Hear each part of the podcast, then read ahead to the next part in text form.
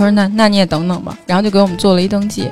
结果过了一个多月，机场给我打电话说你的行李找着了。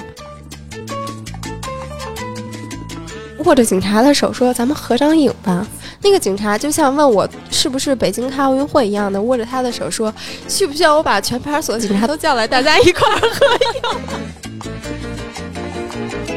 听众朋友们，就是你听到的他每一个故事的细节，可能有的时候显得有点愚蠢，但是你们都要珍惜他能记下来给你们转述的故事，都是多么的难得呀，朋友们。大家好，我们是倍儿美电台，我是非正常旅行者太阳阳，我是毫无准备，今天就来听故事的老胡李嘉欣。你又 freestyle 了是吗？呀，我是高高兴兴去旅行，结果总是略带惊悚和尴尬的瑶瑶。你长得也挺尴尬的，今天。Sorry，我们曾经录过一期，就是带父母去旅行，嗯，听起来非常的疲惫，且不是特别的，嗯。顺利或者都有坎坷，我觉得还蛮蛮快乐的呀。做个人，OK。不是有有一个听友给咱们留言说，期待以后自己带父母旅行之后来分享一下他的故事吗？对，大家也在等着你呢，等着你的故事。哎，你那后边怎么着了？没戏了。我不是说要准备带我弟和我爸我妈吗？然后今天我又去问我弟，我弟说他们到现在都不让出京，动物园都不行吗？不能出京。不是我说，你不是之前说从北京动物园开始第一趟旅行第一站吗？就是那个，我不是想带他们去阿那亚吗？你想的可真多。这所以这期是 diss 我是吗？不好讲，没有，我是需要在你们 diss 我之前，我先反击一下。行，先给自己做点念是吧？来吧。所以我们就挑了一些自己一个人旅行的故事给大家讲一讲。嗯嗯，比如说像我，当我没有我的母亲大人在身边的时候，我真是状况百出。一开始不是，我还记得你是挺嫌弃阿姨的各种就是行径，一会儿让你输 WiFi 呀，一会儿又找不着了，也没嫌弃。哎，你也不能这么讲。那现在怎么就觉得自己不行了呢？就是因为犯大错了嘛。聊聊，就听你的特错这点儿。对我，我，我其实啊，一开始就把这个防暴警察给干出来了，但是我决定不先讲。干出来。干嘛？Just do it。来，瑶瑶先先分享一下你那故事吧，你那还挺狠的，俄航的故事是吧？哇塞，大家应该都知道俄航吧？俄航是全世界航空公司里边最牛。掰的一个，真的真的，我当时是去的时候，我是转机，在莫斯科转机，然后去彼得堡。嗯，彼得堡是一个特别小机场，有点像咱们小时候那种大型小公共客运站，你知道吗？特别小，然后只有几架飞机，所以我从莫斯科下飞机转到俄航的时候。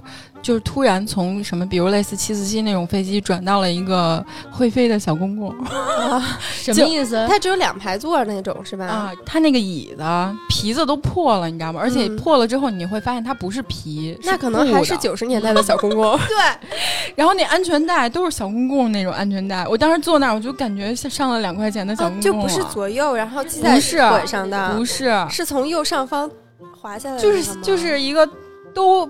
拉丝儿了的那种，就是那种尼龙布条都都撇了线丝儿的那种。然后我我旁边大哥什么起飞降落根本不不记，也没有人管啊。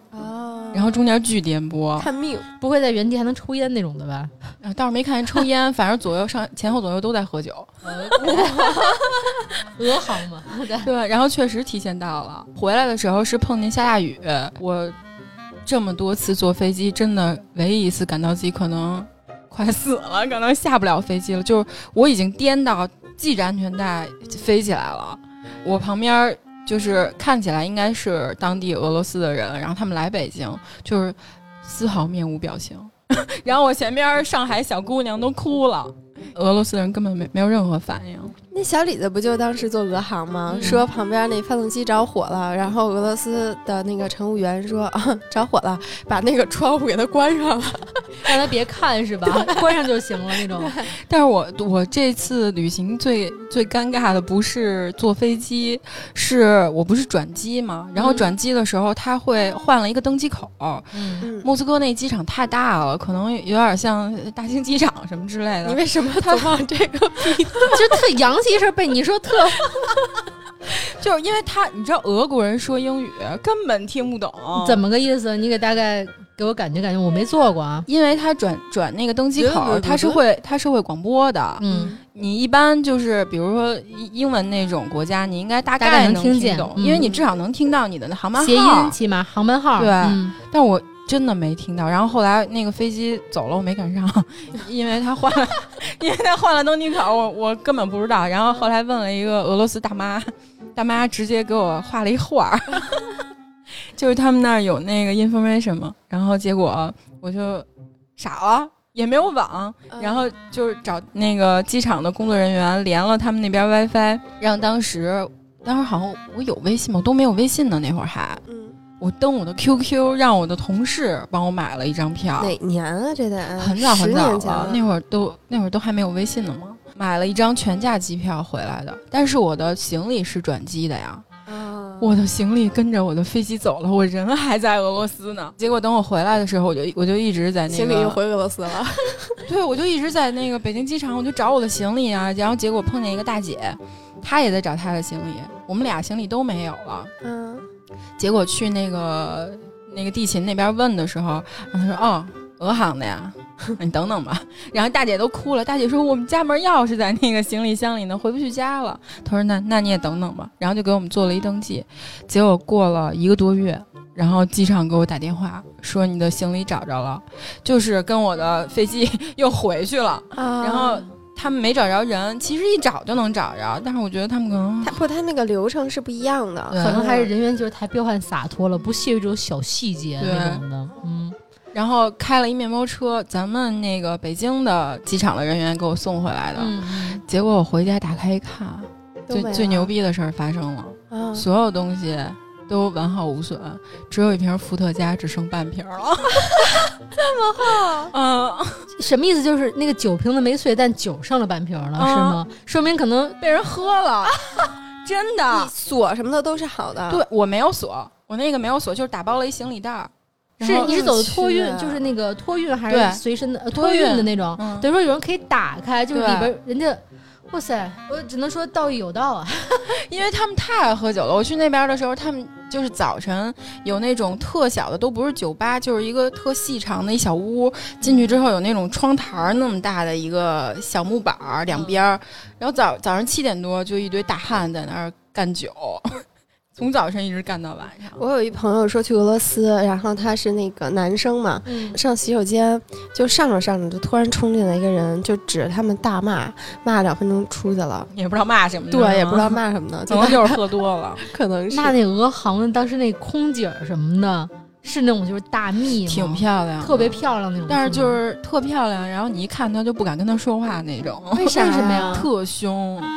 就是啊比如说空姐应该是那种，比如说，国航的空姐，比如说她在给你演示啊什么的时候，笑她会面带微笑，对吧？嗯，俄航就是那种高冷大蜜，然后站那，嗯，然后就面无表情，然后给你比划，目视远方，感觉飞机上都没有人。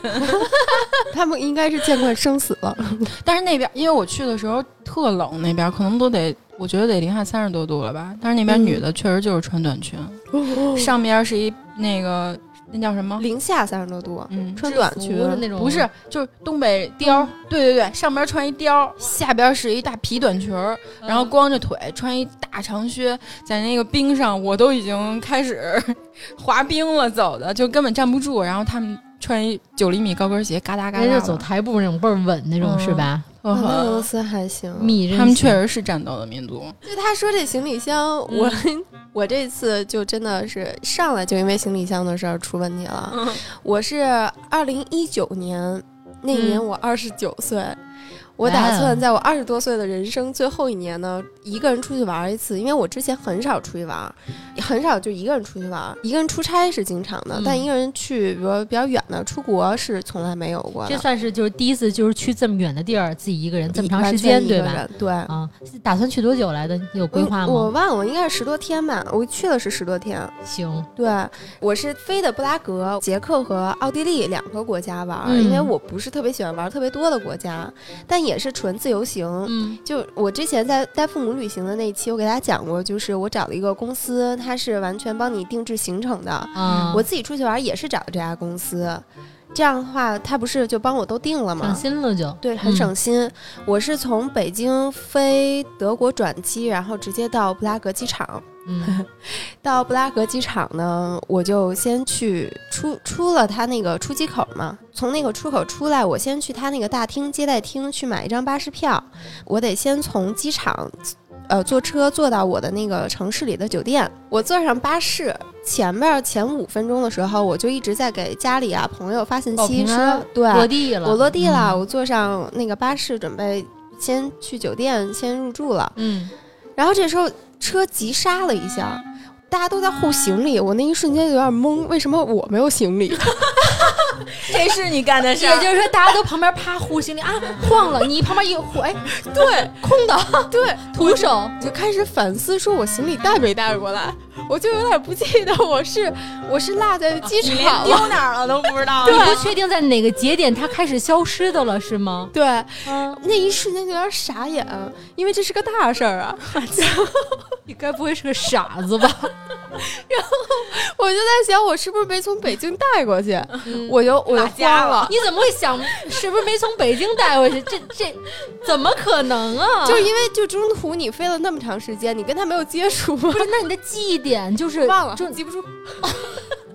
然后漂亮。然后我就赶紧从巴士跑下去，从那个对面再坐了一个回程的回嗯机场，其实不远，想先确定是不是在机场落下了，其实已经带那过来了肯定得往回找嘛。，对你倒没想找找一飞机直接回北京看看。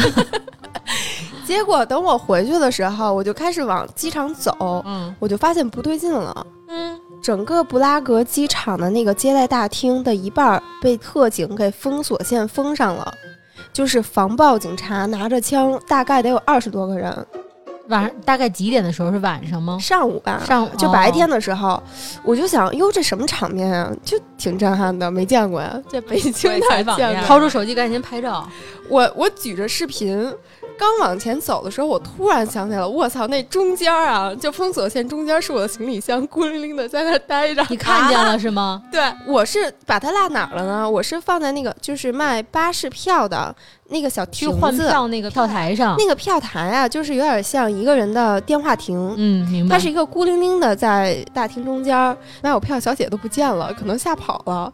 然后我那行李箱就放在那个柜台那儿，嗯，没有人拿。他他们是觉得里面有炸弹是吗？对，就把那封锁了。一般碰到这种情况，你们两个会怎么反应？我不会碰到这种情况。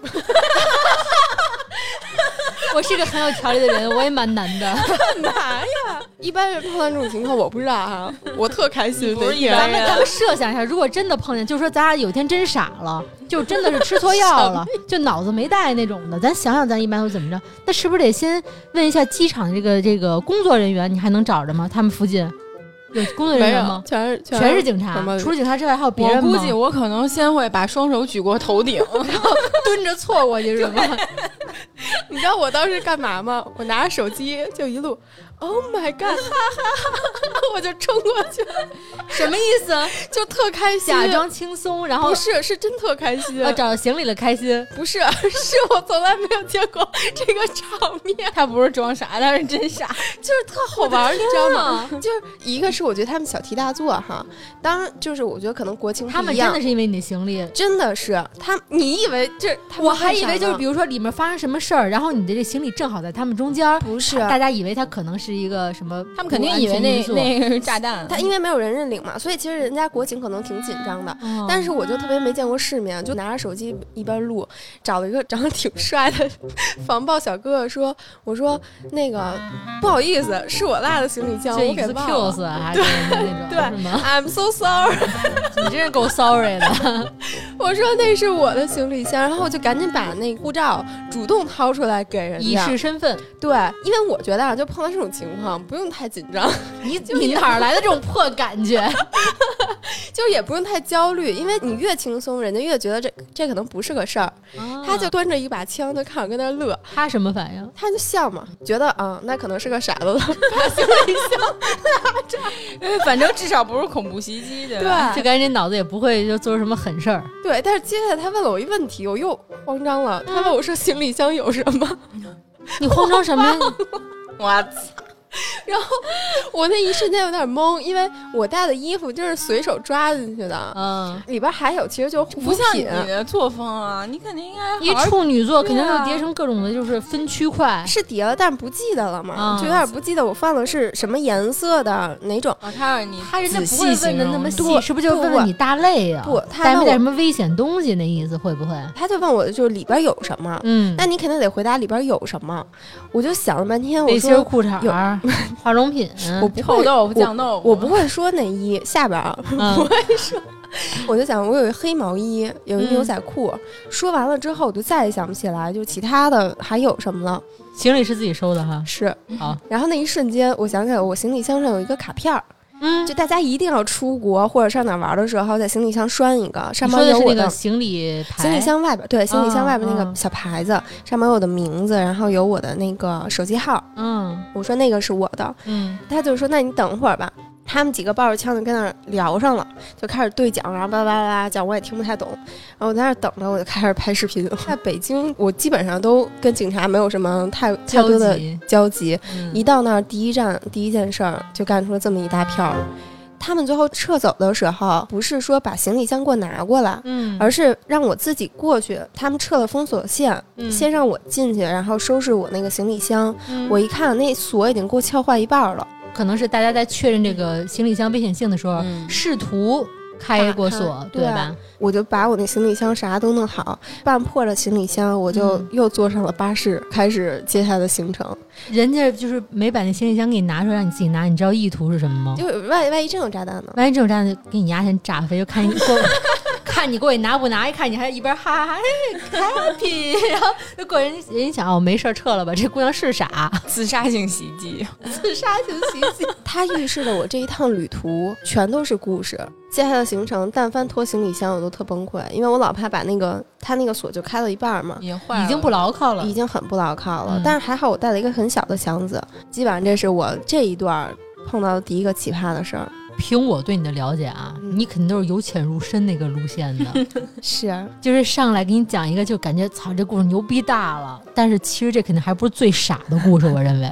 是的。来吧，展示，你肯定还有别的事儿发生。这一趟你不说都不太平吗？我为什么说我是不正常的旅行选手？是因为我完全不做攻略，就是他们给我安排好了，我看一个大概去哪儿去哪儿，我都不会考虑说这个地方它的历史，它要玩的景点儿是什么什么东西，我不会做背调，不会说就准备。对我的生活里边有两件事情是我绝不准备的，一个就是谈恋爱，一个就是出去玩觉得完全就是放松的嘛，就出去玩儿就是打破日常生活。在布拉格，我还碰到过一个小姑娘，那个小嗯姑娘我们到现在都是朋友，在一个古建筑的一个大桥，那个桥上都是雕塑，就很漂亮的雕塑。我看到一个小姑娘在拍拍拍，拿相机嘛，她就拍到我了。她拍到我的时候，我就问他说：“你那照片回头拍到我，能不能发给我？因为我一个人出去，没有人给我照相。”嗯嗯，他说行啊，没问题，就留了一个邮箱。后来我就问他，我说你是哪儿的人呀？也是来玩的吗？他说他就是布拉格人。嗯，他说桥上每天都会有好故事发生，我觉得还挺浪漫的。然后我也拿了一个相机给他拍照片了。后来我就把邮箱留给他了，结果他第二天还是第三天给我发邮件的时候，发现我们两个人就是拍的同样的一个机位，都是端着相机去拍对方的那个样子，就完全一样，还挺巧的。这不是欧林帕斯广告吗？可惜是女那的，可惜是女，这个还真是挺浪漫的，是啊，嗯。后来我还跟他有聊，我说那个就是他说你有没有 ins，我们可以在 ins 上加一个朋友，嗯。我们就加了好友。后来疫情的时候，咱们国内刚开始的时候，他还给我发私信说你那怎么样啊，一切注意安全什么的。你看过那个《爱在》系列吧？黎明知道回家在黎，明，嗯他们不就是一块儿去玩儿，然后，但是人家是异性，可能这姑娘对你是有意，你没品出来吧？ins 上她有男朋友，嗯，嗯，摆设摆设摆设，但是我那一趟恰好碰到的还前半段都是女生，嗯，后半段有有两个男生，到时候可以给你们讲讲，因为有一个途中旅途中必须得有男生，你的故事里，接下来在布拉格玩玩到最后的一站。也就十多天之后吗？呃是大概四五天之后哦，你等于说前四五天在一个地儿，后四五天去另外一个地儿是吗？嗯，中途也出去到其他的小小啊，小城乡什么的，对。但是我最后一站就是在一个叫 CK 小镇，CK 小镇是我当时捷克的最后一站。嗯 CK 小镇呢，就是嗯，是中国人给起的，因为它原本的名字特别长，我们中国人就非常的善于给它缩写，就管它叫 CK 小镇。后来这名就叫起来了，嗯，因为不是有一个 CK 的牌儿吗？卖内衣的小镇，有道理。然后我落地，我我就是是坐巴士过去的。我从巴士站其实是要绕一个特别崎岖的小石子路，才能穿到那个小镇子里面你。找这些地儿都是自己去找到这些地儿的吗？公司嘛公司嘛，对，哎，那你所谓就是有一个公司给你安排行程，他们是在你这旅旅途中怎么出现或者怎么安排啊？他是这样，我开始跟他这边去定，我们会嗯加一个微信，嗯嗯、我把我喜欢的风格，就是我想去的那种地儿的风格，会告诉他，他会根据这几个风格想去的哪个国家给我制定一个路线。比如说，我会告诉他，我喜欢住新一点的酒店，呃，我不喜欢玩那种特别闹的，很、嗯很很年轻化的那些，我喜欢去博物馆，嗯他就都会给我安排好。他就是给你安排这个这个住宿啊，然后就是旅行地点啊、什么的，但中途会有工作人员跟你见面，还是说只是说给你定好地儿，你自己去找？这问题问特别好，就是他有两个人，有两种部门跟我联系，嗯一个是他们自己的一个紧紧急的电话，出现任何特别紧急的事情，我一会儿就会讲到，我就会给他们打电话我一。猜你就联系了。第二个是他们当地会找一个留学生或者是什么这些朋友们，然后他会给你做一个向导，比如呃说。阶段性地陪，对对，就线上地陪。比如说，我到了这个小镇，线上地陪，就不见面。不见面，考虑你安全问题，也考虑人家的安全问题我，现在对你来说根本就不够啊，这样够足够。没有没有人在旁边带着你，你自己会丢的。我我倒是不会丢，我找就是路还找不着是可以，我找路还是可以，嗯但是经常碰到那个人挺奇葩的。嗯到了那个 CK 小镇，我就想说，我四五天没跟人说中国话了，有点嗯无聊。恰好那个小镇就真的只有一个中国地陪，就在我的那个酒店的斜对面，就街嗯斜对面儿。我一看有一个中国的大广告牌，我特开心。正好我敲那酒店，那是一个设计师酒店，我敲了半天也没人。我想这酒店真是不营业吗？我就去对面去问问情况，人家邻居嘛。那个姑娘叫赞赞，就是赞礼的赞。嗯她说啊，这家她是下午才能 check in 才能进去入住。嗯我说那要不然我就跟您买三四个小时的这个导游吧，您就带我在这个小镇上逛一逛。就它为什么成为一个必然的景点，我还挺好奇的。嗯他说行，我说那我先吃饭去。他说你吃去吧。我说那我就把行李箱放您这儿了。他说可以。第一次见面嗯就把行李箱放在那儿了，对，太棒了。拐一小弯儿，其实就到那个城中心了。我就去吃饭去了，嗯，点了一个大餐，特别不错的那种正餐啊。点完了，准备结账了，钱没了。你随身带的钱没了是吗？我我是这包是咋放的呢？我有一个大包，大包里边有两个零钱包，一个是就是捷克那个克朗是捷克的花的钱，我第二天马上就要去奥地利，就花的是那个欧元了。嗯，结果这个小偷其实挺好的，你知道吗？他还给你留了点儿是吗？不是，他把我现金，把我欧元的现金全部都偷走了，克朗的现金也全部都偷走了，但是我的信用卡和我的护照都放在那儿，他都没有偷走，而且还帮我把那个链儿给我拉回来了，跟你那像不像？那你讲这故事就是跟那个姚总刚才那喝酒其他没动的一样，还是道义有道的故事。特别道义有道，咱们宣扬这个路线对吗？其实挺不容易的，我觉得他应该是看我 一个小姑娘怪可怜的。哟，然后他就只偷了我的所有的现金，但是给我留了信真是个用卡。好人啊，你是不是有点斯德哥尔摩综合症啊？真是个好人。我觉得在国内好久没碰到过小偷，你是不是傻？你这话要是水哥听见，会打你、啊。那我问你，就是你钱当时我夸咱们治安好吗？你当时这钱就丢了，你这个要结账的时候，首先第一问题就没法结账了，对吧？对，然后我大概丢了四千多，因为我接下来还有那个奥地利行程呢。要我当时坐地就哭你丢了四千多，还感谢那个小偷。他要是再把 把我那个护照、信用卡都丢了，我在那儿真的就完蛋了呀！我还是想丢是不是？护护照、信用卡，我不想丢钱。结果后来我就拿信用卡结的账嘛，买的单嘛，嗯我就我就想，这这这这怎么办呢？我就回去找那个赞赞去了。嗯，我说这啥情况？我说我钱丢了，然后蹦着跳特开心。我我在北京好久都没见着小偷偷钱包，因为在北京咱都好几年不带钱包了，是不是？他就说，嗯，我给你问问什么情况吧。我说，哎，不用问了。他就给当地的警局小分队的队长嗯，就发了一个，说我们这儿有人丢东西了。啊，你是连报案都不打算报了是吗？对你这咋找啊？然后真的是大手笔啊，宝宝。不是，因为我想的是，如果我肯定找回来了，是觉得找不回来还耽误我行程，那我何必呢？嗯，哟，其实按照之前的大家的旅行经验，其实这钱一般是找不回来的。他说：“那我给你问问。”他就嗯给人发了说我们这边有人丢钱了，一个中国游客。嗯对方知道了，就说那我们查一查。反正我饭也吃完了，咱俩先溜达溜达吧。毕竟我已经跟人定好了一天的行程，大概是八百块钱，就是地陪嘛。嗯我们俩就去那个城堡里边就溜达。其实，在捷克有很多很好玩的地方，比如说，嗯，他们在装修房子上面，像咱们自己家房子说装就装了，就完全不用跟谁打招呼。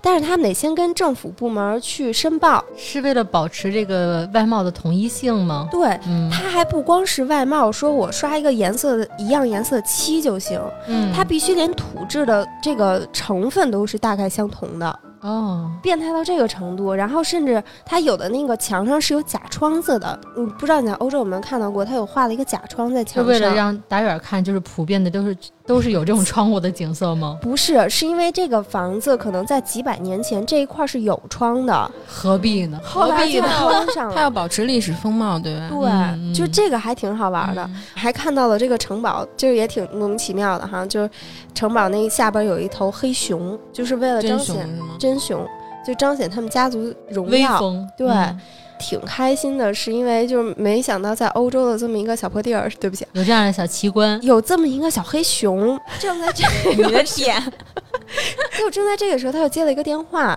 用捷克语说了半天，因为他是那个镇上唯一的一个华裔。不知道他现在是不是拿的国国籍是中国籍了哈，嗯但他在那块儿是唯一一个华裔，而且很多年了。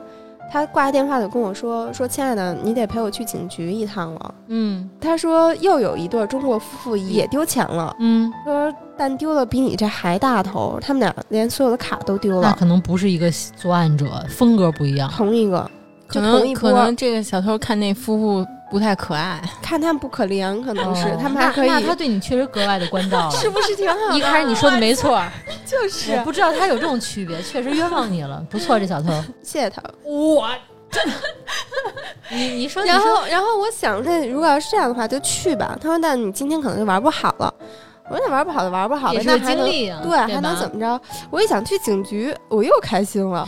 我说：“我这辈子在国内也没怎么去过警局啊，对吧？”欧洲二进宫，欧洲要二进宫 还太棒了。我觉得所有在旅途中的意外都有可能是惊喜。嗯，那个小镇是一个非常古老的小镇嘛，城镇里面是不允许开车的，只有当地人可以。所以赞赞就用他当地的车带着我在里边穿城去的城边的那个派出所。嗯，在欧洲那小路，一般城那小路都特崎岖、弯了胡绕的那种，对，那小姑娘车技还就非正式的路道路的，恨不得。对嗯。就特别开心。然后正好你们也知道我有那个录音的习惯，我就把我们这一趟的那个录音都录下来了对，还挺好玩的。你。给大家解释一下，就是咱那个杨总平时就是有录音的习惯，不是说他一般意义上的录音啊，是他脑子不好，怕自己忘了。哎我当时在旅途中一个人录音，我当时怎么想的？就是嗯我在一个地方，我就录一段音，这样有消失或者找不到的时候你那录音那个截屏一下行吗？到时候给大家发一下，看看你。原来我一看他录音那个就是列表，我都惊呆了。可以给大家放两段听一下。昨儿在查理大桥，然后碰到一个姑娘，她总在拍我，然后我我也互拍了他，我们两个就承诺说互相留一个邮箱，然后把照片发到彼此的邮箱里。昨晚给他发了，但是他没有理我。他很有意思，他喜欢拍桥上的人。他说，在这个桥上总会有很多有意思的人，很有意思的故事。嗯，我应该是他昨天很有意思的一个人之一吧。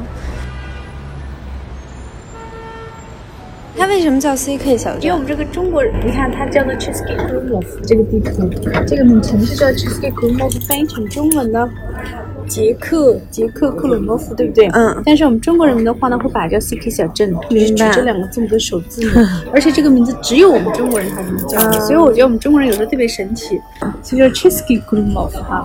然后 Krumov 这个单词呢，最初呢它是一个德语单词，嗯它的意思什么意思的？Krumov 意思就是弯弯曲曲的河流，所以你看这条河呢，在这里弯弯曲曲的穿城而过，这个城市呢就是因此这样而得名的哈。然后当年呢，这座城市呢有史记载于一千两百五十三年。所以这座城市呢，事实上已经有超过这个七百五十多年的历史了。它的这个文物保护呢，非常非常的这个严格。比方说，主人买下了这一栋房子，他要开始装修了，对不对？那他要怎么装呢？文物工程师有专门的带章的这个文物工程师，他会从上往下挖，一层一层挖挖挖，每一层都会做一个报告，做一个记录，做一个检测。比方说，哪一年这一层是哪一年建造的，什么建筑风格，什么颜色的，什么材料的，它全部都要记录在档案的。最后的话呢，这个档案由这个文物工程师递交到国家文物档案局之后，文物档案局呢会经过九十天的哇审批，告诉你好吧，我最后决定你这一栋房屋，比方说用黄色的颜料或者用红色的颜料。好，所以说用这么一种方法的话呢，才保持我们整个城市就是好几百年的这个风格。这个窗户是说知道有这么一面窗户，对，但它这个窗户的目的就是说，在历史上，比方说十三世纪、十四世纪、十五世纪的某一个时代，这个窗户曾经是存在的。但是因为每一栋房屋的话呢，经过好几百年不断的这个变化呢，之后，比方说我这一栋房屋的主人把这个窗户给没有了，嗯，就是说我再建高了一层，对不对？嗯，所以从这种细微的细节方面，就可以看出整个克鲁诺夫就说这栋房屋建筑发展的过程。我就在附近逛呀逛，我的腰真的好疼，然后我的脖子也很疼。我觉得我只能找一个可以多喝水的地方歇歇脚了。我觉得这次旅行让我最最深的对中文的感受就是歇歇脚，就确实需要歇一歇，空空脚，舒服很多。啊，有一个小哥哥捧着一束小花儿，啊，感觉这个城市就相对比较安静，声音都是在熟人之间，有点累了，休息一下。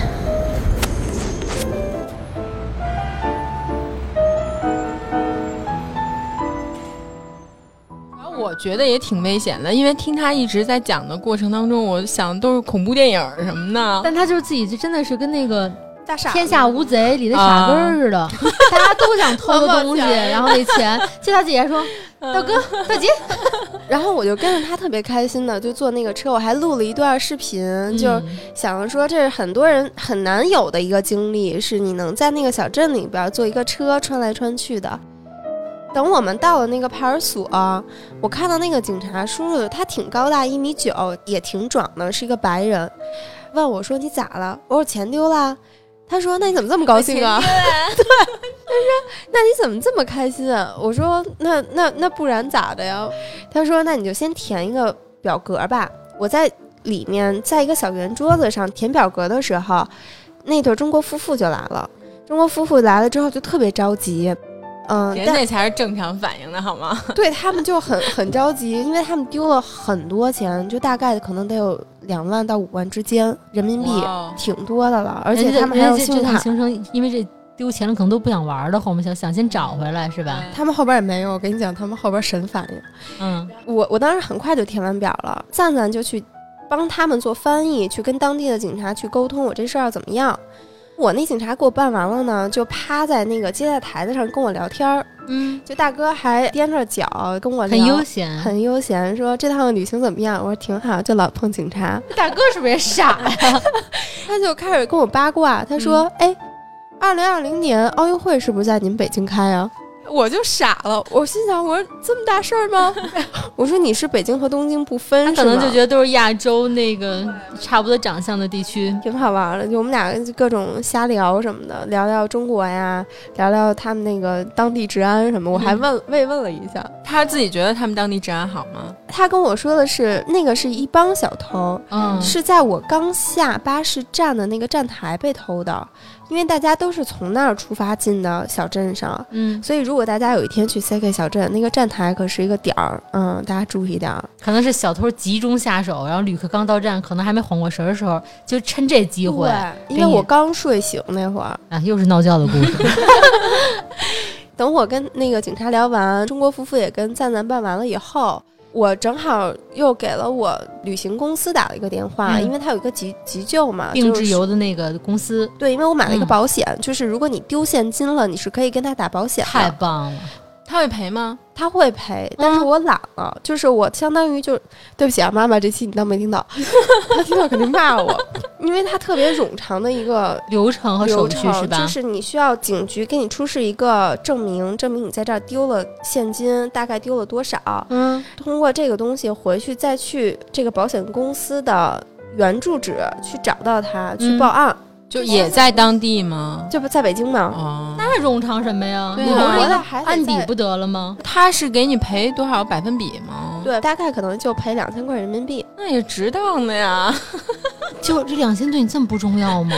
我就嫌懒嘛，我就没弄。不是你，你是那种特别怕麻烦的对人。其实也不麻烦，就是你个人懒，个人懒 就不赖麻烦啊。你继继续吧。后来那个中国夫妇，大家都觉得他应该是挺着急的嘛。嗯，他握着警察的手说：“咱们合张影吧。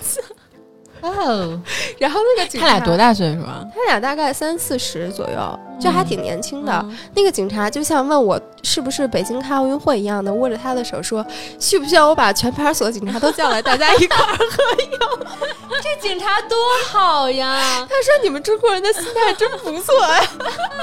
哎，挺好的，给他们做了一波宣传，对吧？对呀，对，就特开心那一趟哎，你是不是还给我们发过，就是那个警察大哥那个就是照片，照我还跟他合影来着。对，然后当时我们都冒了，我说哈，警局一日游还还跟那儿比耶合影，一般犯了事儿自己得急成什么样啊？所以他们以后对中国人的印象就是人傻钱多。哎呀，都赖你。对不起，对不起。这件事还有一些意外的收获是之后，之后我的那个酒店就开了嘛，我就可以入住了。我入住的那个店长是一个布拉格的姑娘。然后她有一个布拉格男朋友，他们两个是做那个建筑设计的，就嗯等于说在 CK 小镇开了一个设计的酒店。他一看到我，我们两个就特别相投，我们俩现在还是朋友。嗯，他就听说了我丢钱这件事儿，就觉得嗯挺可怜的。嗯他说：“那这样说，那个晚上小镇上有活动，嗯咱们就一块儿参加活动。”他就全程陪我，一直陪我到凌晨两点。就你们俩都知道，我手臂上有一个纹身嘛，是我的中文名转成英文名的。嗯他看到这个特开心，因为我们两个在同一个位置上一个纹身，而且这个名字是，呃，我们俩在嗯，他跟我聊天的时候说是在他小时候看的第一部剧嗯的女主角是叫这个名字。嗯他就觉得特别有缘分。那之后那天的晚上傍晚，赞赞跟我们一块儿，我们三个人就在小镇的那个中心就开始喝啤酒、参加活动、就聊天儿。后来晚上他说：“嗯，说你这一趟也没玩好。”她男朋友也来了，他们就陪我重新逛了一遍古堡。我以为她就让她男朋友陪你了。你能不能稍微哎呦，节目调性都被你带歪了。你刚才就开了半天车了，大家听六一儿童节那期啊。咱咱不带他，你说你这怎么犯傻的呀？这会儿就没犯傻了嘛，就就跟大家聊聊天儿。好，后来我们就在那个河边一块儿喝，晚上喝热红酒，就嗯热红酒特别治愈。就再冷的天儿，再呃冷，的原来心我我 Q 你一下啊，嗯原来你还说你要送一包热红酒的材料，到现在在我们家冰箱旁边放着也稍微没有见到，不过没关系啊。等今年冬天的吧。啊，倒有道啊。我其实不是英文很好的人，就有时候自己发音也会觉得很哏，但嗯很奇怪，就在当地，它真的是有一个语言环境。对，我们就聊什么啊？聊 聊美国游客是多傻逼。那这个用词量还有这个单词范围，已经不是说日常沟通的那个对，简单词汇了。行。我会问他，因为我对吧，本职工作，我就问他，我说中国游客在你的印象里是真的是这么又傻钱又多吗？然后，他说他最不喜欢的是美国游客，因为他们完全是 rude，就是嗯粗鲁啊，嗯然后就很不好啊，或者怎么样。当然不是全部哈。我还为你们了解了一件好玩的事儿，为我们，为大众、为听众们，啊、捷克的学生们学英语，前面也是 How are you? I'm fine, thank you, and you。I'm fine too。对他们也是从这开始的，啊我觉得还挺逗的，就也不知道胡聊。就那天，反正那个古堡晚上星光璀璨的，我们就跟那儿一块儿喝酒聊天儿，特别开心，直到凌晨两点。后来走的时候，第二天我要马上就要去奥地利嘛，嗯我就在那个床头放了我前两天买了一个太阳的冰箱贴，嗯然后给他留了一个小贺卡，就是送一束阳光给你。你是好留贺卡，你还给我送了贺卡呢，那我那贺卡还行不？阳光普照。这个就是我在那个捷克发生的两件事儿。哎，挺好的。一开始虽然觉得这脑子确实给他带来了行动上的不便，但是后来这个故事也是说明有得有失嘛，对吧？你可能失了这个所谓，你可能觉得小财，但是换回来这种就是在异乡，可能平行空间两个小姐妹的这种相投，嗯我觉得这个是多少钱都换不回来的，还挺奇妙的旅程。接下来之后，第二天我就要去奥地利了。我就、第二天其实也是我的谢谢公主吗？啊，还没到。接下来我就碰到的都是人，就我这旅途中碰到的人都特别有意思。我先是从呃那个 CK 小镇，相当于是坐了一个 SUV 的车，啊，它其实叫 shuttle bus，嗯。它是说当地人自己租的车去帮你从这个国家，然后走高速给你带到另一个国家，你可以拼车。明白。然后当时跟我拼车的也是两个中国小姑娘，我们特别早，大概六点多就出发了，就是从 CK 小镇一直到萨尔茨堡。特别好玩的是，那个小哥有点像牙买加风，他就路上一直在听一些动次踏切雷鬼歌什么的那种是吧？我就在旁边睡得都晕头巴脑的，因为我随身带一个颈枕。等到他车开始偏离轨道的时候，我还挺警觉的，我就醒了。他就往那个加油站开，嗯，等到了站，我就去那个加油站的餐厅，我就买杯咖啡。他呢就看我在那儿抽电子烟，他又走过来拿了一包真烟，我操！跟我说：“抽烟吗这有点危险，我觉得？”。我当时都惊了，我说：“要死是吗？”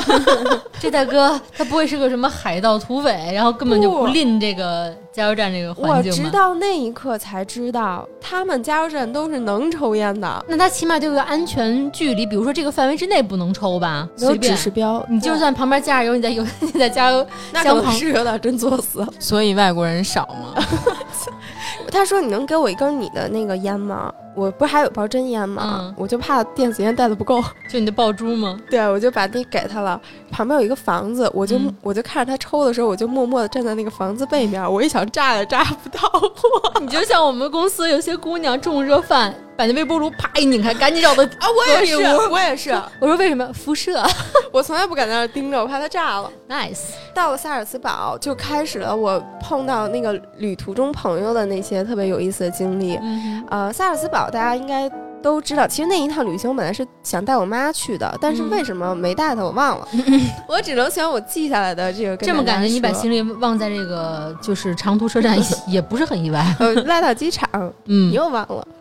机场的长途车站啊，他 diss 你忘了机场的大厅的卖巴士票的那个厅哦,我还以为那儿有一长途车站呢。对，嗯、在塞尔茨堡呢，如果大家看过一部电影叫《音乐之声》，嗯，就那个哆啦啦的哦，那个音乐之声，就那个，你再哼两句，噔噔噔噔噔噔，还没到容易走调的部分，噔噔噔噔噔噔。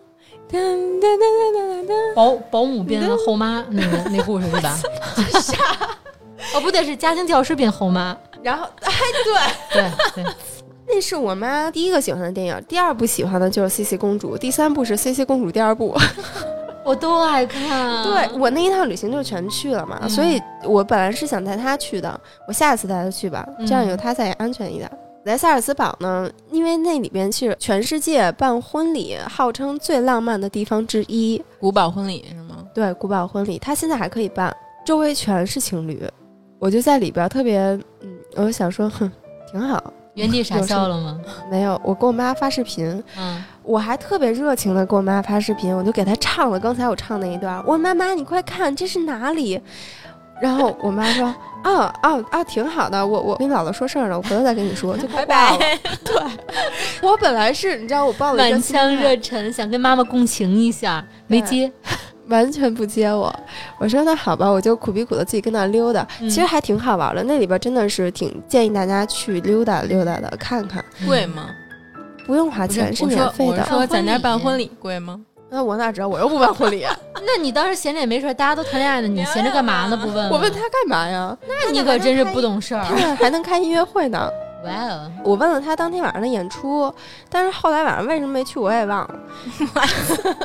这期就是不停的在忘我。跟你说，就听众朋友们，就是你听到的他每一个故事的细节，可能有的时候显得有点愚蠢，或者有的时候显得有点荒唐，但是你们都要珍惜，他能记下来给你们转述的故事，都是多么的难得呀，朋友们，珍惜吧，给我打 call，打 call 太三连棒了。三连点赞。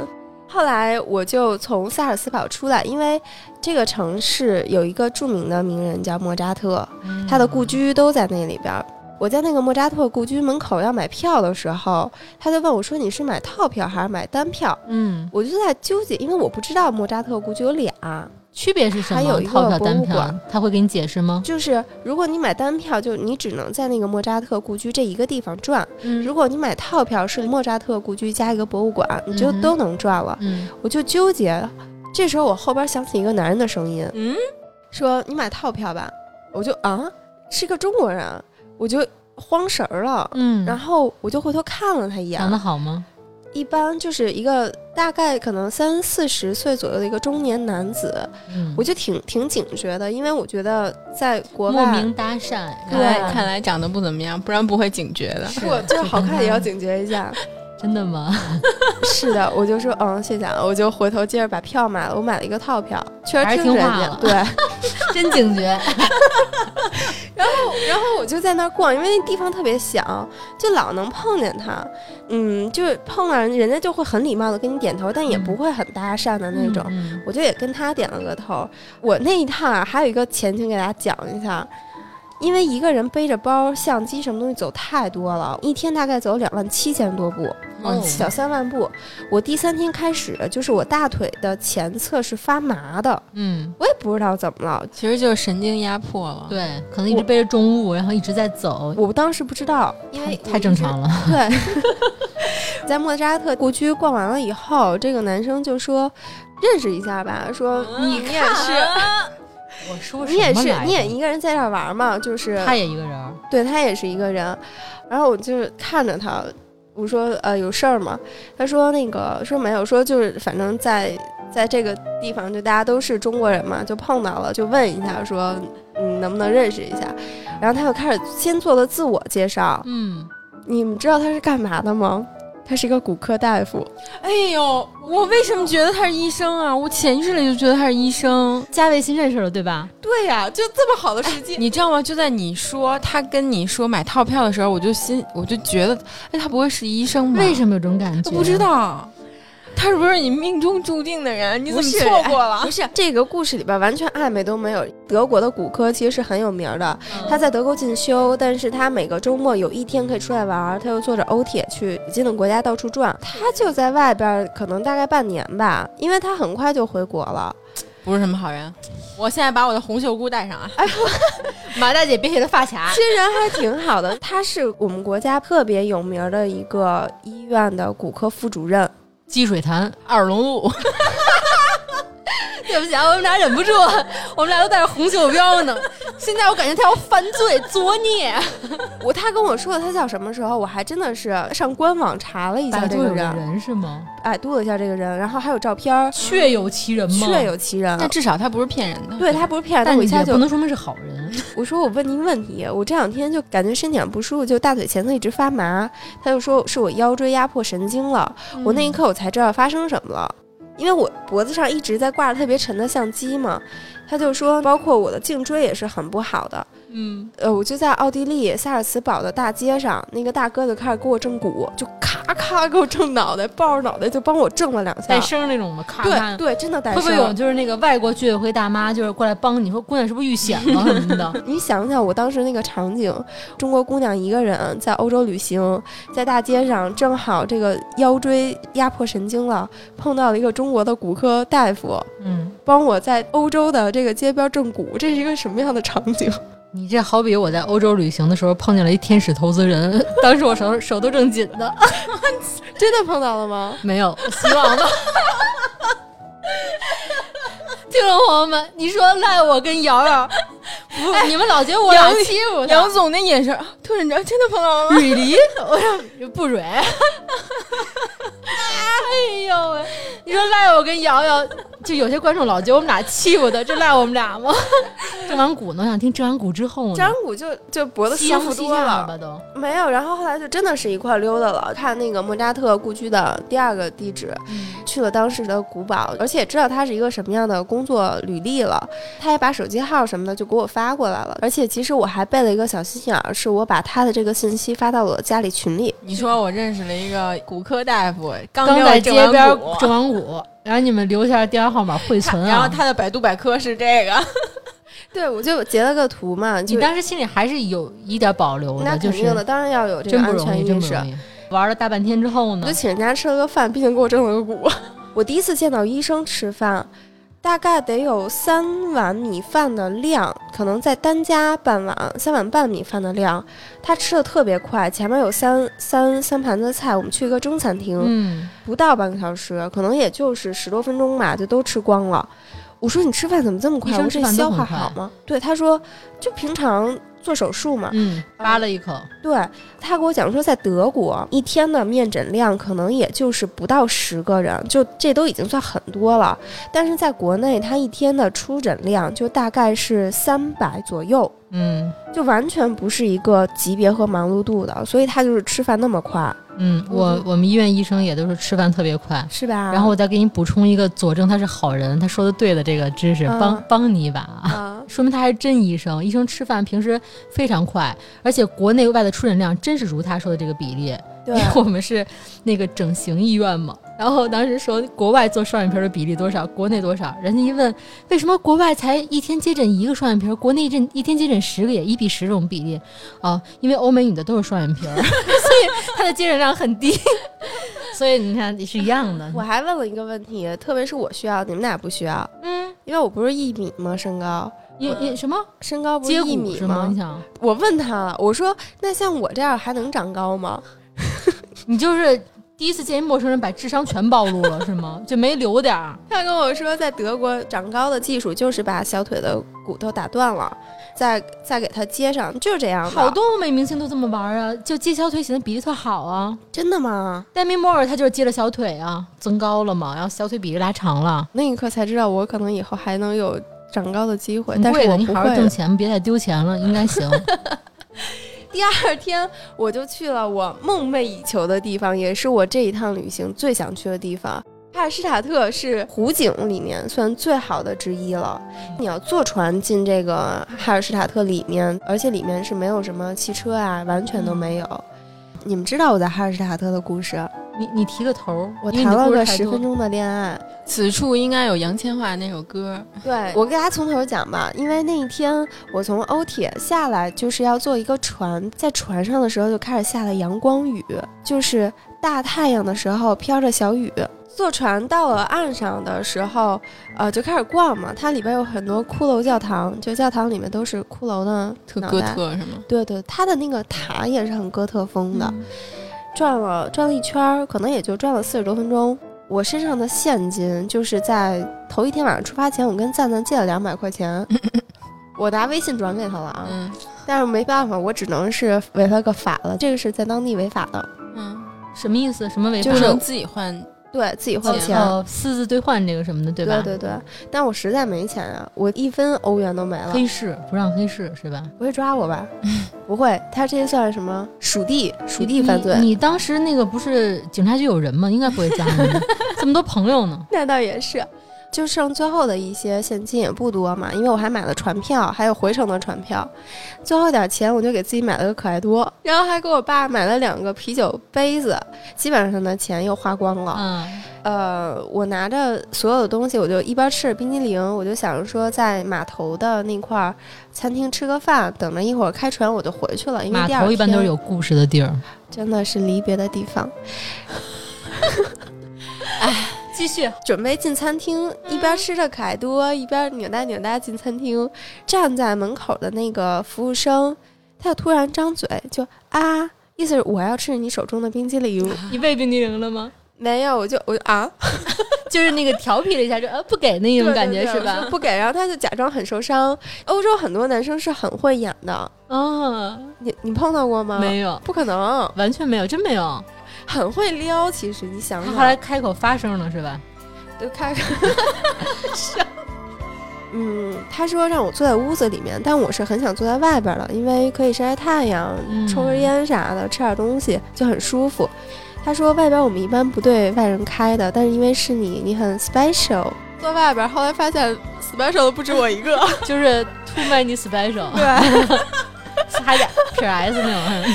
然后后来结果就我在那儿上了，啊还挺好吃的。我点了一个三文鱼，一个煎的三文鱼，他自己做的蘑菇酱。我跟那儿吃吃的时候，他就没事儿老过来跟我聊两句，嗯没事儿老过来跟我聊两句，最后就在我的桌子前面跟我聊天不走了。嗯然后他旁边的那个就是酒店的那个餐厅经理，就老过来看我们俩，呵呵呵，就跟那儿笑。人心想这小子他妈惯犯，又来这套。对，又来这套。后来我们俩就聊，他大概是比我小一岁，他生日是八月份的，那他长还挺着急的，你当时给我长得是挺看照片，着急的我也觉得我还以为不像他大爷呢，也没有，反正就概就看着不像比对小不像朋友冥想，对。然后后来就一直聊天嘛，他就是他是哪儿的人？阿根廷还是哪儿？等于说到那个当地打工，那个嗯经理，因为我就怕他挨骂嘛，就你老过来跟我聊天会不会挨骂？他说不会，那是我亲哥哥。嗯，大家就聊开了，聊开他说你为什么要来玩呢？我说这是我生日之旅，我就特别开心。他说那你介不介意我送你一杯香槟？你肯定不介意，不介意啊，因为我那一趟基本上在每天都是在喝醉现在吧。主要没钱了不。是，我那一趟基本上每天都是喝醉的状态，因为欧洲很多地方现在都还是能刷信用卡的。对。他就给了我拿一杯香槟，我不是就拍了一张吗？嗯就是在湖面上自己举杯给自己庆祝了一下生日。等我准备走的时候，那个男生就有点不舍得，哎呦，他说：“他说你还会再来吗哦，合着刚才拍照那女的还不是爱在系列，这个才是爱在系列，是吗？？”对，可以像他俩一样约个，比如明年今天还在这儿见，有联系方式了吗？没有，不留联系方式啊，就约明年今天还在这儿见。第二天疫情了呀，然后呢？他有点小不舍，你有点小动心。然后呢？然后我就很大方的给了他一个小拥抱，就是嗯，我的生日，也希望你一切都开心，一切都好。我说，但我不会再回来了。结果他那个餐厅经理，就他那个哥哥，在我准备走的时候，就噔噔噔跑过来，拿了一个手机，手机屏幕上一个是马里奥，嗯，然后另一个是一个公主。马里奥公主呢？就是一对儿嘛，让你俩组 CP。他说：“他说这个是马里奥，是他说那个小姑娘是你。”我就那一刻觉得好浪漫啊，嗯因为实话实说，我在国内好久没碰到过浪漫的事儿了。然后呢，我就听你怎么把人伤了的这事儿，你怎么走的？没有，我就说拜拜，我要走了。主要还是那个氛围特别。他拿出马里奥那段，我特别喜欢，嗯还有那公主那块儿，就是嗯哥哥还来助攻的那种的，就特别特别有那种是一个氛围。智能手机已经不能应景的一个浪漫的故事，是吧？对他那个还不是智能手机，就是他那个不是一个 iPhone，就是它有点像老诺基亚的那个啊，屏，还是格格的那种屏是吧？对，啊就那一瞬间感觉是，谈了一个小时候的恋爱，对，就好多年都没有碰到过的一个小浪漫。这个人的这联系方式你应该留。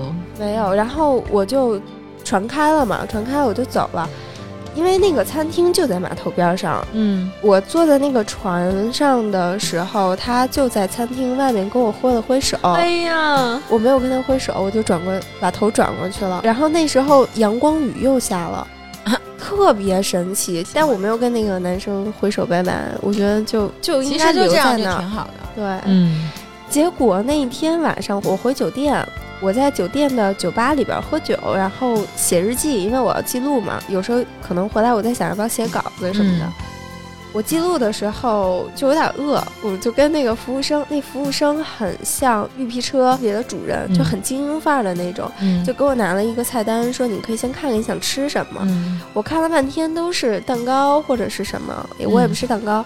我说那我不不需要了，谢谢，我就把酒喝了。喝到一半儿，快喝完的时候，那个男生端了一个切了一角的蛋糕，嗯，给我放到我面前，是而且还是精心摆了盘，说就算我送你的。你是不是犯桃花呀？那那阵儿时间，我不知道，就是很奇妙。我说这样不好吧？他说没关系，说反正我们也很晚了，当时已经晚上十点多了，就可能也卖不出去了，就就索性给也。许 吧。但是我就觉得还挺神奇的，人就能人能这么做，就是很温暖。一天收到了两份陌生人的生日礼物，一杯酒，对一个蛋蛋糕，对，就还觉得挺嗯有意思的。这一天就结束了，我就非常开心的结束非常了我的。完美。你有你有没有想过，比如说再过几年，你可能又去到那个小镇，然后你还会再去回那个酒吧看看？然后他已经白胡子了，并且找了一个媳妇儿，然后还抱着孩子说：“你又来了。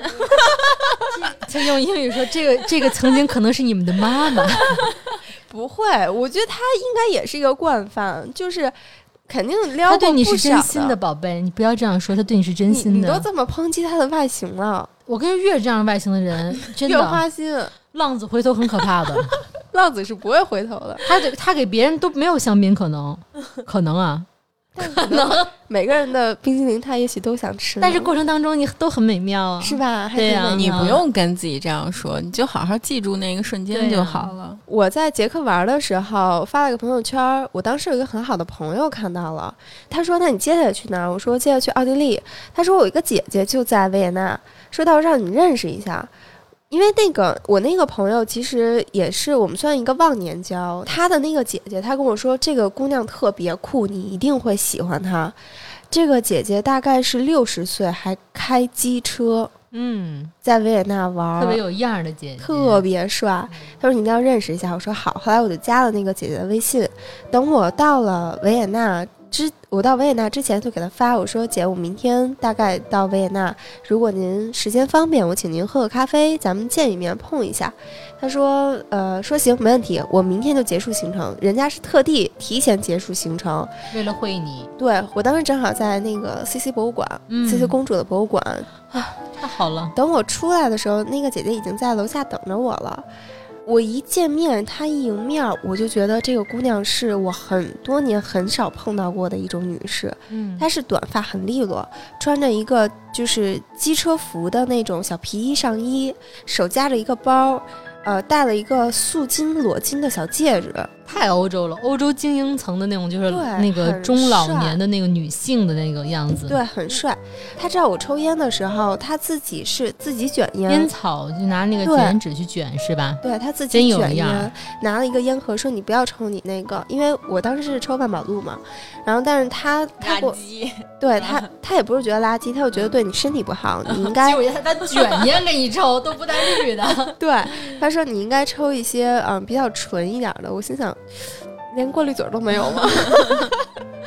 就还挺好玩的。我后来那一整天啊，就过得完全不在我的计划范围内。那个姐姐是先带我去了 C C 公主特别爱吃的一家咖啡馆儿，然后吃了她吃过的甜品，喝了她喝过的同款咖啡。现在目前为止还是正常的旅行。接下来之后我就没有清醒过，为什么呢？因为我那个朋友跟那姐姐说我是酒仙儿，我特别爱喝酒，你 是啊，我酒量特别爱喝，但并不是特别能喝对。我酒量不行，但我那一天晚上喝了四种酒，是因为那个姐姐说你既然来了维也纳，我就要招待好你，于是先带我吃了一顿正餐，餐前白葡萄酒，然后正餐的时候红葡萄酒。喝完了酒，他说要不要喝点啤酒？喝完啤酒之后说你一定没有喝够。我说我真的喝够了，姐，不行。我弟都说了，你是一个酒仙儿，你要是不把酒喝够了，就是我的失责。带我又去酒吧喝了一套洋酒，你下次带我去，我行啊，你来呀、没有问题啊，没问题，喝。到满意。我当时我喝第一顿的时候，我已经已经开始微醺了，就到我那个当天你那状态了小脸得红成什么样？你喝一点儿都就橘红的因为我是上脸嘛。对啊，然后我那那一天就是最梦中的维也纳。后来我跟那个姐姐聊天，就聊到她的个人故事是非常传奇的。嗯，她是在二十多岁的时候，是在国内嘛？国内那会儿有人去卖那个暖水壶，你们知道吗？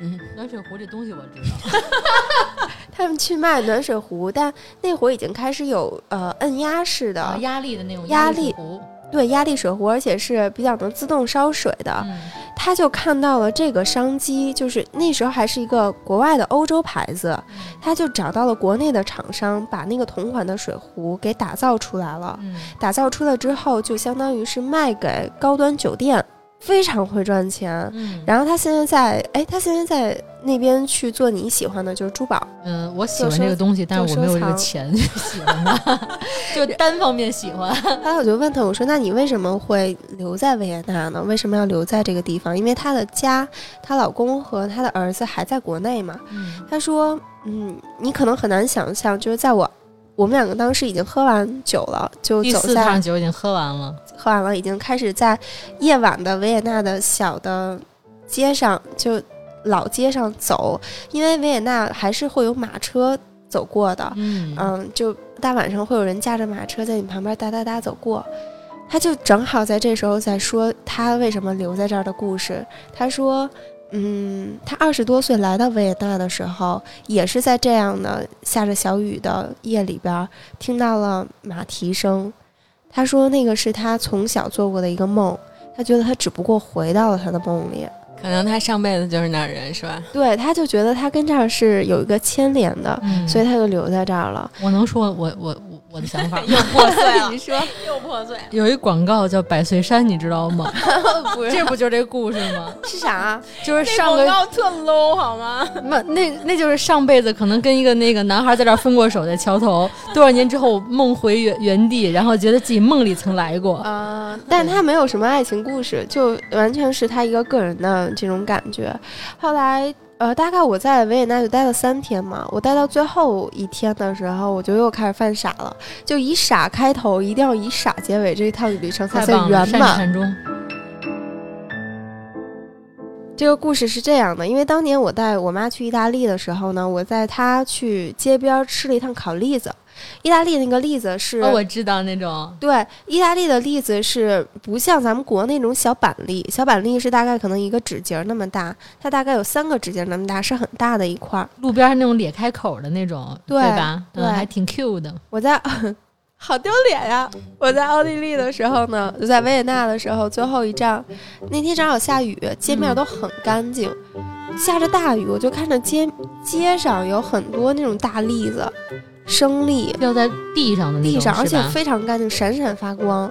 我说我这一套也没给我妈买 太阳雨了，我说我也没给我妈买什么特别称心的礼物，就给她带了点茜茜公主的同款产品。嗯，我说那我就给她捡点栗子回去，让她看一看，特别像当时考虑的呀？当时在意大利的那种啊栗子。我说让她就试试，是进口栗子是那意思吗？也也不是，就是觉得稀奇，稀奇，就好像从来没见过，哎见识少嘛，大家能理解哈。我就捡了好多那个栗子，大概可能捡了十颗，我也不敢多捡，有点怪丢人的。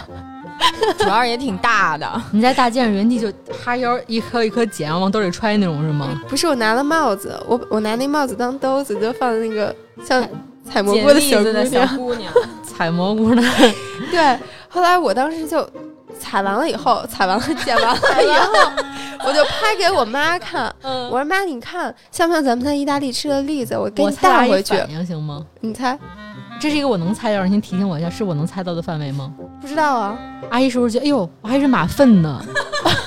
没有。哦，对不起啊，你你阿姨特别大声说：“你可千万别带回来呀、海关回头给你扣了，因为它可能算种子类的吧。哎，是吗？会这样吗？我当时也不知道啊，哎，我急中生智，我因为我带了携身的水热水壶，我说我给它煮熟，它就不生种子了吧？也不行，不行吗？不行。不知道，反正我给它煮了，煮完了以后，我说尝一口吧。我靠！我那五分钟舌头又酸又涩，就整个人都崩了。你太勇敢了，你吃的是栗子吗？你是不是吃什么毒果子了？不，是，那真的是栗子。然后我就赶紧在百度上查了一下，吃栗子中毒了怎么办？那个叫马丽，是人喂马。就是一种那个是那个马饲料一种是吗？不是马粪，是马吃的东西 你。瞧我这还是有点这个灵气儿的，是不是？然后我当时后来就给那个瑶瑶发嘛，瑶瑶说以后，嗯、月亮要是对我能也这样就好了。我心想，哦，怎么着给你带生玛丽是吗？那我也挺高兴的呀。是吧？嗯，基本上你这你这也不算丢人。我原来去那个出去玩的时候，我刚才本来想嘲笑你就捡栗子这段儿，但我也撅着捡过东西。就是去西班牙去那个，他那也有很多宫殿，还有些什么花园那样的，嗯就欧洲就是这些风格的嘛。然后逛完宫殿就特别累，在路边休息，忽然看见路边这个长椅上，他们路边长椅特别多，可能很多人逛累了、走累了就在旁边休息。有一特别长的长椅，宫殿前的长椅，然后上面坐着一个大松塔。啊，那个松塔大的就是根本就就违法的那种大，你知道吗？这他他都犯法，感觉好像是应该是那种就是太空松塔。真的，我家里有，我给你们照，你们老你拿回来了是吗？你这个就没这松塔是不是也不行啊？这肯定是种子呀。不是，他松塔里面那个松子已经掉出来了，就光是那个秃的那种塔，然后它特别大，它坐在那椅子上，而且在宫殿旁、宫殿前面，就宫殿正对门的一个大长椅上作为松塔，特别神气，就一人坐在一张这霸占一张椅子。我说哟，你可以啊，你跟我这叫板，跟我对视，我可以带回中国。我给你带回去，让你让你见一下 China，就是我把小松塔就就拿拿回来了，然后回来为了怕就是过安检时候有查，给它包了各种，但它其实形状已经很明确了嘛，但没有人阻拦，因为可能里面那个松子完全都脱落了，特神奇。带回来之后，人家可能从欧洲回来带了各种包啊化妆品，我到家拆行李的时候，我拆出一松塔，我父母都惊了，真的。那你那个呢？？你那最后都吃了还是扔了？我那一连吃一口都吃不了，那完全不是人吃你的，就扔了，扔啊！多可惜啊！那怎么着啊？多神奇的例子呀！不是，我它那个是入口完全是涩，你都不能嚼。我觉得那你可以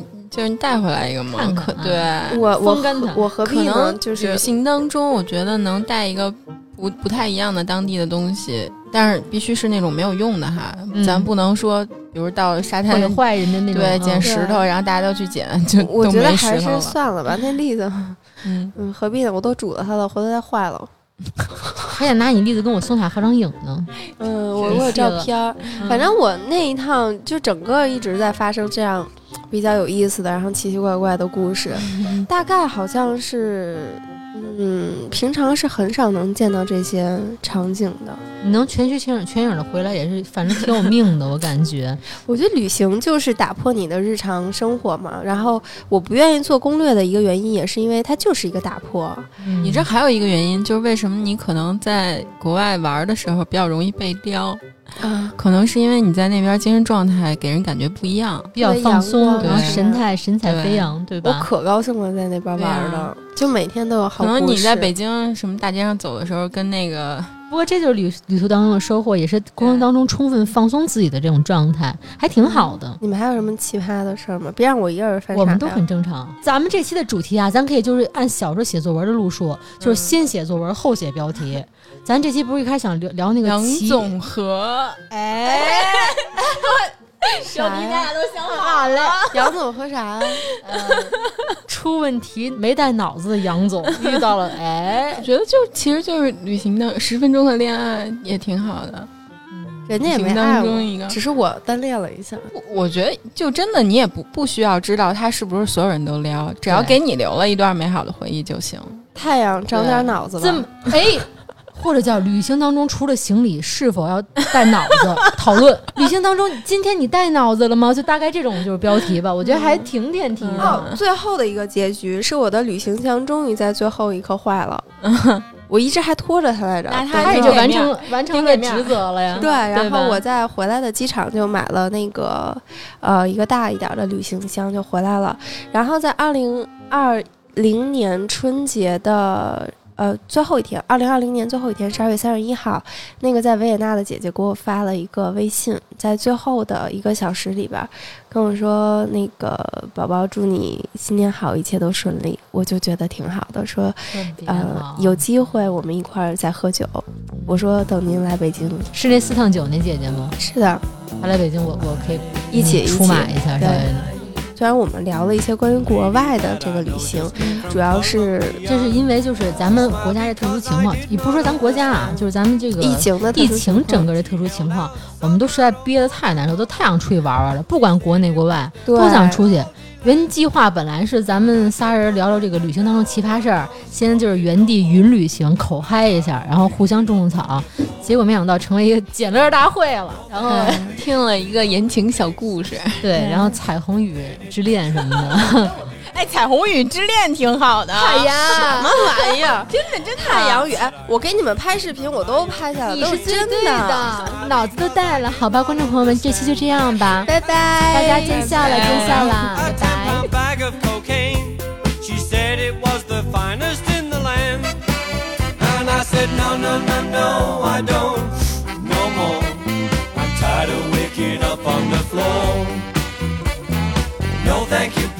it only makes me sneeze. Then it makes it hard to find the door.